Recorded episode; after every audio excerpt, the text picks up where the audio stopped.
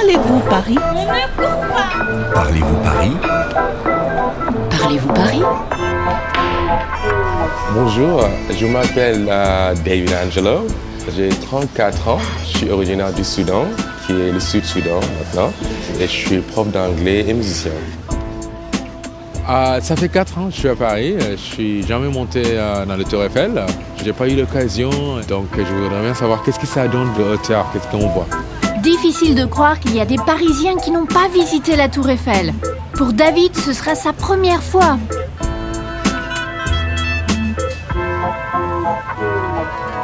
Bonjour David, Bonjour, ça va? Ça va bien. Là on est juste en dessous de la tour Eiffel. C'est le monument par excellence qui symbolise Paris. hein. Donc euh, quand on dit Paris, tout de suite on imagine, on voit le Tour Eiffel. Et c'est pour ça qu'il y a beaucoup de monde. David n'aime pas du tout faire la queue. Heureusement qu'aujourd'hui, on prend l'ascenseur de service. Ça va vite Et là, ça y est, on voit tout Paris. Waouh, magnifique. Waouh Waouh, super. C'est une vue à couper le souffle. On voit tout Paris, les rues à perte de vue. Notre guide, Monsieur Labourdette, va nous commenter tout ça. Bonjour. Bonjour. Enchanté. Moi aussi. Eh bien je vous présente David qui vit à Paris depuis 4 ans mais qui n'est jamais monté en haut de la tour Eiffel. Alors, on va refaire ça ensemble. hein. C'est l'occasion finalement qui se présente. Monsieur Labourdette est membre de l'association Promenades Urbaines qui propose des visites dans Paris. Il connaît très bien l'histoire de la Tour Eiffel. À quelle occasion a été construite euh, la Tour Eiffel? C'est à l'occasion de l'exposition universelle de 1889 que le comité d'organisation a demandé une tour à cet emplacement. Et on a choisi le projet de Gustave Eiffel. Mais il y avait bien d'autres projets à l'époque. On envisageait même de construire un énorme phare à la place d'une tour. Vous imaginez un peu les cartes postales de Paris? Parce qu'il faut dire que euh, la tour Eiffel a été faite pour se montrer et pour montrer l'exploit technique qu'elle constituait, les, avancées de la technologie du métal. Et en plus, le fait d'aller si haut, elle a, elle a été quand même, pendant une bonne quarantaine d'années, l'édifice le, plus élevé de, euh, de la Terre, du monde. Est-ce que euh, le Paris a été construit par rapport au Tour Eiffel ou il n'y a pas de lien? La tour Eiffel a pris place dans un paysage parisien déjà bien ancré et évidemment, elle lui a donné une originalité très particulière. Mais ce n'est pas elle qui a créé le paysage. Il y a l'école militaire sur la rive gauche, il y a le palais du Trocadéro sur la rive droite et on a placé la tour Eiffel en fonction de ce qui existait déjà.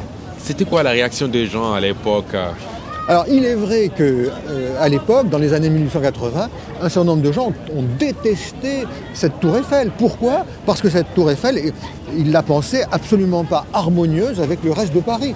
Et ce qui est étonnant, c'est qu'aujourd'hui, c'est précisément ce contraste énorme avec le reste de Paris qui fait son intérêt. Et l'on a maintenu ce contraste jusqu'à nos jours en limitant la construction d'autres grands immeubles. Alors à partir du milieu du XXe siècle, alors l'année 1950-1960, au moment où Paris a été la, la première destination touristique mondiale, alors à ce moment-là, évidemment, pour les touristes qui viennent ici, ça permet d'avoir ce point de vue de haut sur Paris. Pendant longtemps, la Tour Eiffel a été mal aimée. C'est surtout grâce au tourisme qu'elle est devenue incontournable. Si la tour Eiffel est une incitation à ce qu'on aille dans tous ces quartiers tellement différents de Paris, alors c'est très bien. Alors David, ici aussi on a une superbe vue sur Paris. Ça change un peu notre perception de la ville, non? Bien sûr, comme ça on voit mieux Paris, on voit les, les grands taxes et les lieux euh, importants de la ville.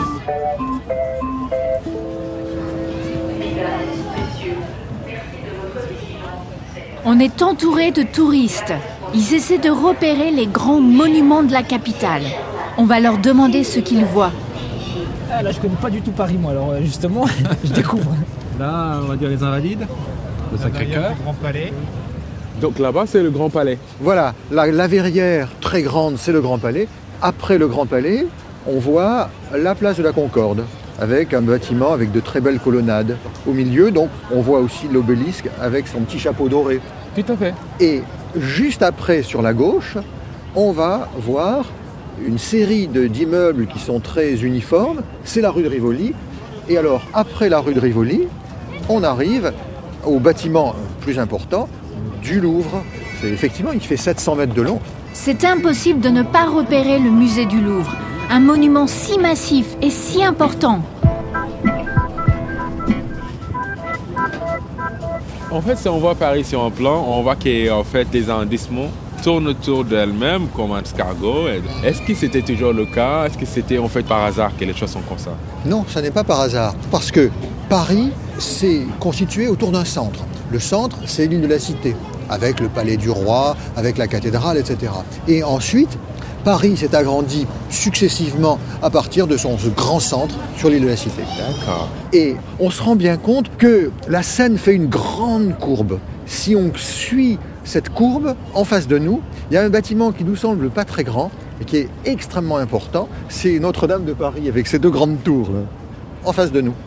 Ah, derrière là Voilà, voilà. Dans- dans La Seine divise Paris en deux parties.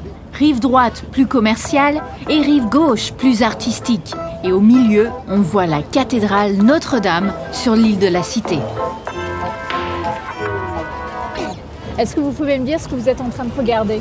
Je vois l'Arc de Triomphe, je vois la Défense aussi. Le bois de Boulogne, le Trocadéro bien entendu, et puis la Seine en bas. C'est magnifique.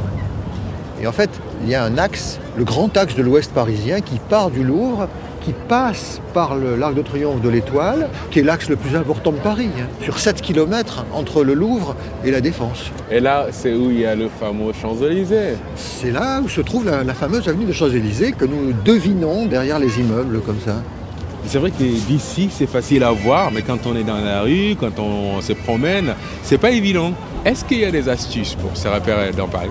Les astuces, euh, c'est de faire attention à l'endroit où on est. Après, les grands monuments, bien sûr. Si on est devant Notre-Dame de Paris, on sait que c'est le cœur de Paris. Mais de temps en temps, il faut utiliser la flânerie, d'une part pour le plaisir de regarder tout ce qu'on a autour, mais aussi pour comprendre l'endroit où on est. Je pense que c'est ce qu'il me faut pour euh, recommencer à faire le tourisme dans Paris. Maintenant que David a une vue d'ensemble de Paris, il pourra flâner tout en gardant ses repères. Eh bien, merci beaucoup, monsieur Labourdette. Merci beaucoup et bonne promenade à Paris. Merci beaucoup.